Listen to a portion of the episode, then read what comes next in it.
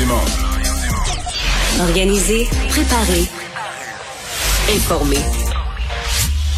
Les vrais enjeux, les vraies questions. Mario Dumont.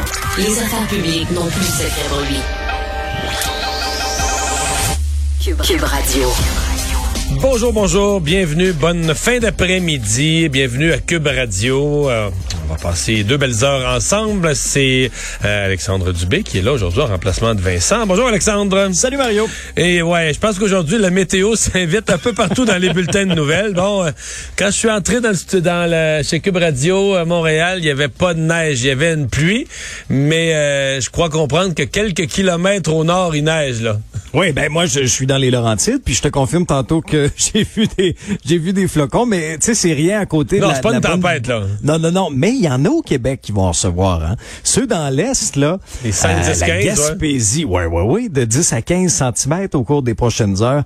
Euh, c'est un, un printemps difficile. hein. Un- Je pense qu'on peut un dire ça. printemps tardif. Je pense qu'on peut dire ça.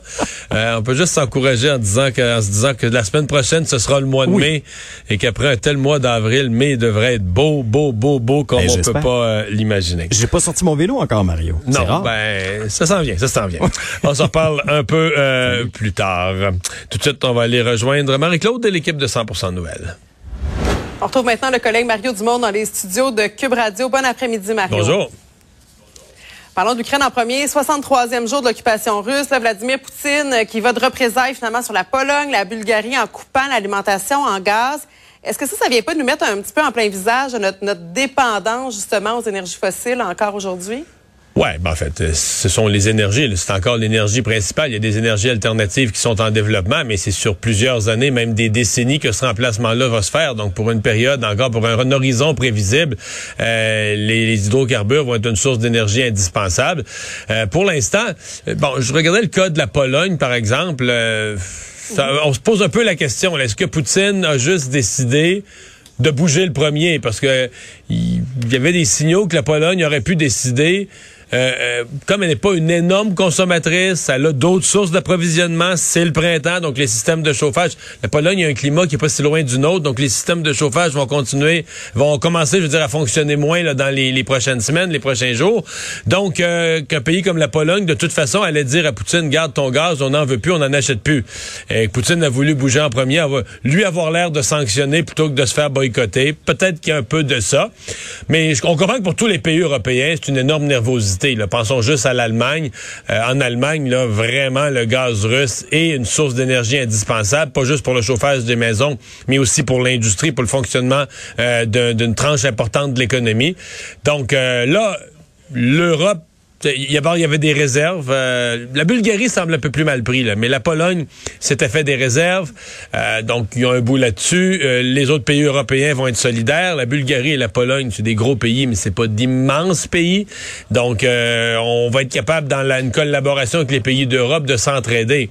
Par contre, si Poutine fermait le robinet pour toute l'Europe, là, ça serait une autre, euh, une autre affaire, on se comprend. Par contre, il faut toujours penser à une chose, là.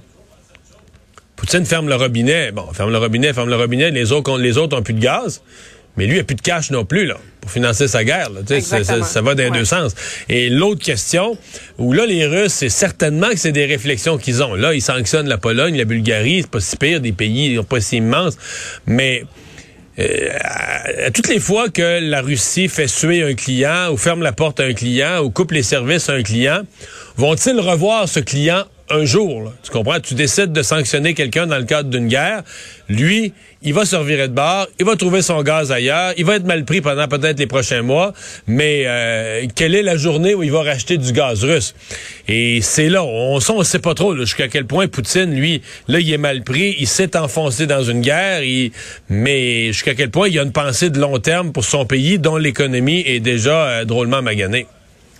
Ben justement, parce que Moscou dit dans le fond, c'est parce que euh, la Pologne euh, voulait pas nous payer en rouble. Exact. Euh, c'est peut-être un signe que les sanctions commencent à faire vraiment mal aussi aux Russes. Oui, mais les sanctions ont eu un impact. Ça a remonté quand même, le rouble s'est replacé en partie, mais à quel prix? Pour replacer le rouble, euh, on a monté les taux d'intérêt entre 17 et 20 en, en Russie. Tu sais, pour faire remonter, ta monnaie s'effondre. Pour la faire remonter artificiellement, il y a deux, trois moyens. C'est la loi de l'offre. Tu le prix d'une monnaie, c'est comme le prix de n'importe quoi. C'est la loi de l'offre et de la demande. Donc, si tu veux que le prix de ta monnaie remonte, faut que tu crées de la demande. Comment tu crées de la demande? Des taux d'intérêt très élevés. Il va finir par avoir quelqu'un qui va vouloir acheter tes obligations, puis qui va vouloir acquérir des roubles pour obtenir ce taux d'intérêt très élevé. C'est ce qu'ils ont fait. L'autre façon, mais là, c'est ça que Poutine essaie. Il dit, si je force la Pologne, si je force les pays à me payer en roubles, mais pour eux, pour me payer en roubles, il faut qu'ils s'achètent des roubles. Tu comprends? Et là, tu crées, tu crées une demande pour des roubles tu fais monter ou tu maintiens artificiellement euh, la, valeur du rouble. Sauf que, euh, bon, là, euh, les pays européens ont dit, nous, on joue pas dans ce film-là, on joue pas à ce jeu-là. Et là, pour, pour deux d'entre eux, il a décidé de, de fermer le robinet. C'est Gazprom, la, la, géante, mais qui est une compagnie sans dit long sur l'économie russe. C'est Gazprom qui ferme le robinet, mais tout le monde sait que c'est Poutine qui a la main dessus. Là. Euh, là, on parle de l'Europe, mais ça fait a des répercussions quand même chez nous. Je pense à Pierre Poilievre, candidat à la direction du Parti conservateur, qui en profite pour, pour militer, pour relancer GNL Québec. Absolument, absolument. Et c'est logique de faire. Il y, a une question euh, qui se pose vraiment pour le Québec, pour le Canada aussi. Euh, si l'Europe veut réduire sa dépendance, dire, prenons, prenons un globe terrestre, puis dites, si l'Europe veut réduire sa dépendance au gaz russe, là, ben les, les, produits, les hydrocarbures vont devoir arriver probablement par bateau. Alors, soit ils arrivent du Moyen-Orient, ou soit ils arrivent de l'Amérique du Nord. Et le premier, c'est qui le, plus gros, le pays qui a un grand territoire, euh, pas tant de population? Aux États-Unis, ils produisent de plus en plus de pétrole et de gaz, mais ils sont une immense population.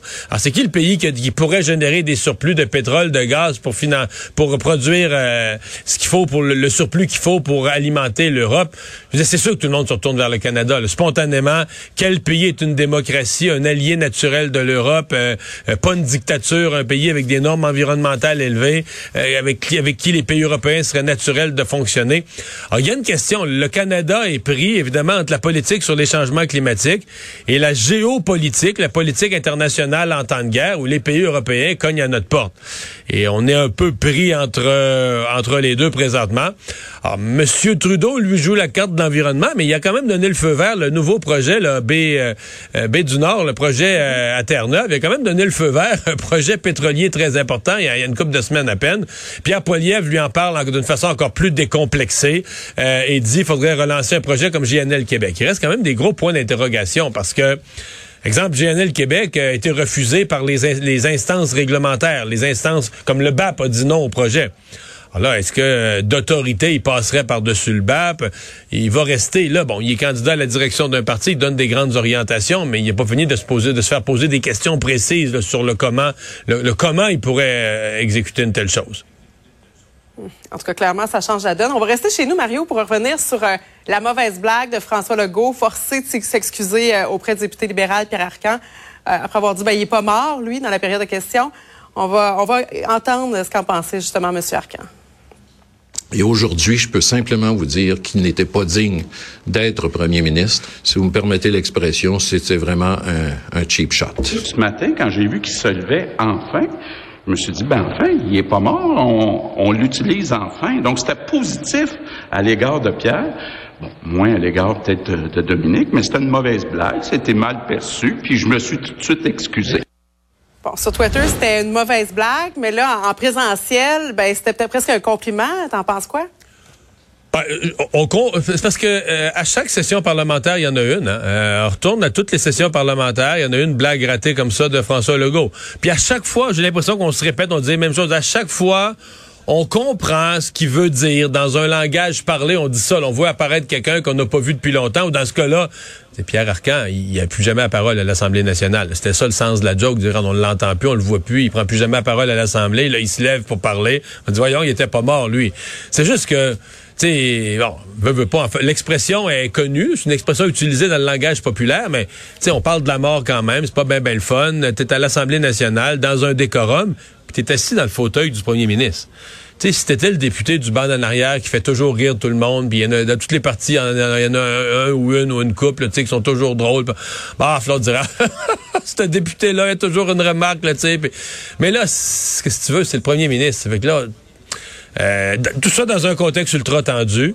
Tout ça dans un contexte où ses adversaires cherchent la, petite bébête là, pour le faire trébucher parce que là, ses affaires vont trop bien puis on veut le présenter comme arrogant. Fait que est-ce que c'est une erreur? Euh, énorme erreur, énorme erreur. Euh, pas, pas de raison. Il est pas, il est pas poussé à faire ça. Euh, mais refaisons l'historique de la session parlementaire. Là. Ce genre de blague, euh, pas vraiment grave dans le sens que je pense pas que personne va se lever et dire là, que c'est d'une méchanceté puis d'une mesquinerie. On le voit, là, on le voit dans l'extrait. Mais tu dis, est-ce que est-ce que c'est habile, souhaitable qu'un premier ministre, dans un contexte parlementaire tendu, fasse ça? C'est poser la question, c'est y répondre. Là. Ouais, il dit c'est mon ami, mais disons ça va peut-être avoir jeté euh, un petit froid entre les deux. Ouah, c'est c'est la joute, c'est la joute parlementaire en même temps là. Euh, Moi, je, Mario, je- je- je- je suis bien pas ami avec Pierre Arcan, puis il a déjà dit bien pire que ça sur moi. Dépôt maintenant du projet de loi sur le statut de l'artiste. Ça faisait longtemps que c'est attendu. Euh, dans le fond, c'est bon, là, mais est-ce qu'on va avoir le temps d'adopter cette fameuse loi? C'est certain que c'est tard. C'est certain que, bon, on dira toujours mieux vaut tard que jamais. Euh, je vais t'expliquer comment ça va se jouer. C'est que le gouvernement est dernière minute, mais si le monde artistique, si l'Union des artistes, si ces gens-là veulent l'adoption du projet, ben la ministre Nathalie Roy va leur dire ben là allez voir l'opposition puis dites-leur qu'ils fassent ça vite, qu'ils bloquent rien puis qu'ils laissent tout passer. Euh, bon, on va placer l'opposition un peu sous pression. Évidemment, les partis d'opposition ne veulent jamais être dans cette position-là parce que un projet de loi euh, est censé être étudié, il est étudié correctement, est étudié de, de fond en comble. Donc on, on se comprend qu'en le déposant aussi tard dans le processus, le gouvernement s'est placé dans une position où le projet de loi va être soumis là, à une, euh, une, une- joute partisane, une joute de fin de session. Je pense pas que le monde artistique va être content de ça. Je pense qu'on aurait mieux, mais mieux le voir avant. Maintenant, si moi j'étais président de l'Union des, artistes, je pense bien que je me dirais, bon, à cette heure, il est là le projet de loi, il est devant le Parlement. Il reste à voir est-ce qu'ils vont est-ce qu'ils vont trouver que le contenu, là, ça c'est une analyse qui va devoir être faite d'ici une couple de jours. Est-ce que le contenu vraiment inclut tout ce qu'on espérait voir dedans? Mais si oui, je vais te dire, euh, sais, mettons que tu es l'Union des artistes, tu veux ce projet-là, il est devant le Parlement. Ouais. Sophie Préjean qui restait quand même optimiste, là, malgré tout. Ben, c'est ça. Donc, je pense qu'ils vont souhaiter qu'on trouve euh, quelques heures de travaux parlementaires euh, en soirée, quelque part avant, la- avant le 10 juin, pour l'adopter. Et probablement qu'à minuit moins une, l'opposition voudra pas porter l'odieux, là, tu sais. Même s'ils vont dire le gouvernement est brouillon, est à la dernière minute, il est désorganisé, ils voudront pas porter l'odieux de l'avoir fait couler. À suivre. Merci beaucoup, Mario. Au revoir. Alors, Alexandre, euh, qu'est-ce qu'on surveille dans les autres euh, nouvelles?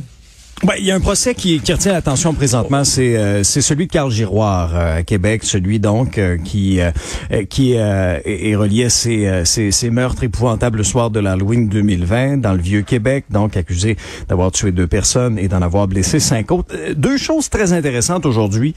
Témoignage de sa mère un peu plus tôt, le Monique Dalphon, qui disait entre autres que adolescent, il n'avait pas d'amis, il n'avait pas de vie sociale non plus et a commencé il y a quelques années à collectionner les armes blanches. Et il a déclaré, ça fait des années qu'il ne va pas bien, mon fils. Il avait des comportements inappropriés dès la maternelle. Elle racontait, bon, qu'il courait, par exemple, après les filles en sixième année pour les embrasser, qu'il mangeait des mines de crayons et qu'il était tellement perturbateur dans l'autobus qu'il avait perdu le transport scolaire.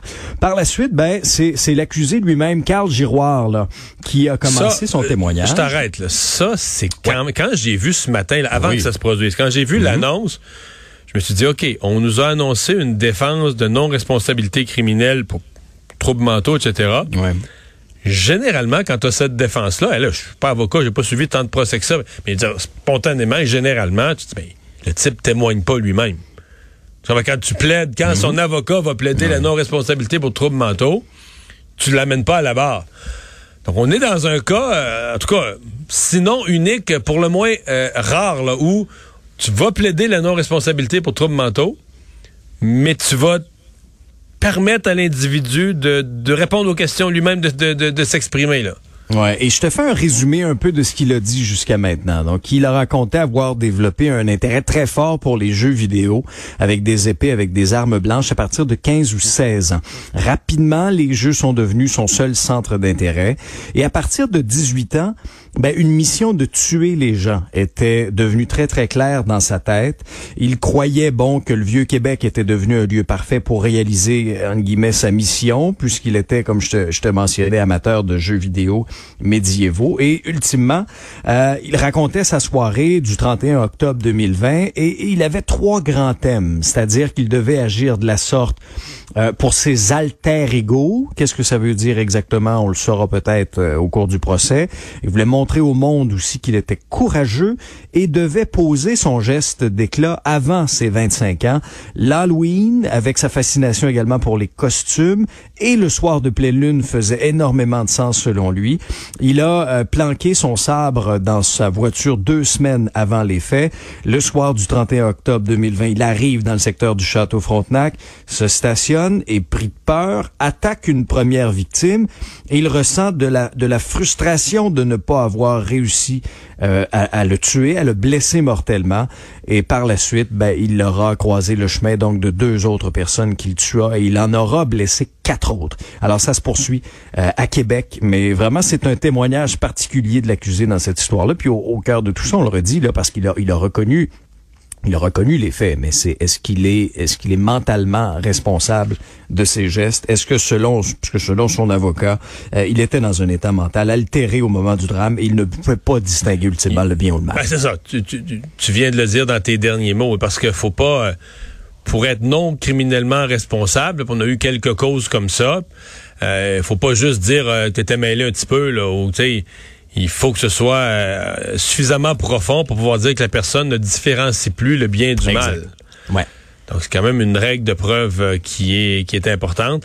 Euh, procès qui aurait été compliqué quand même avec la COVID. Finalement aujourd'hui tout a pu tout a pu reprendre là. A été interrompu une première fois, interrompu à nouveau hier pour un cas de COVID. Mais là aujourd'hui il était là avec 11 jurés. Oui, ben donc ça a repris, ça, ça, a recommencé. Effectivement, ça a recommencé. Ça semble fonctionner. Alexandre, on se reparle un peu plus tard. Salut. Thank you.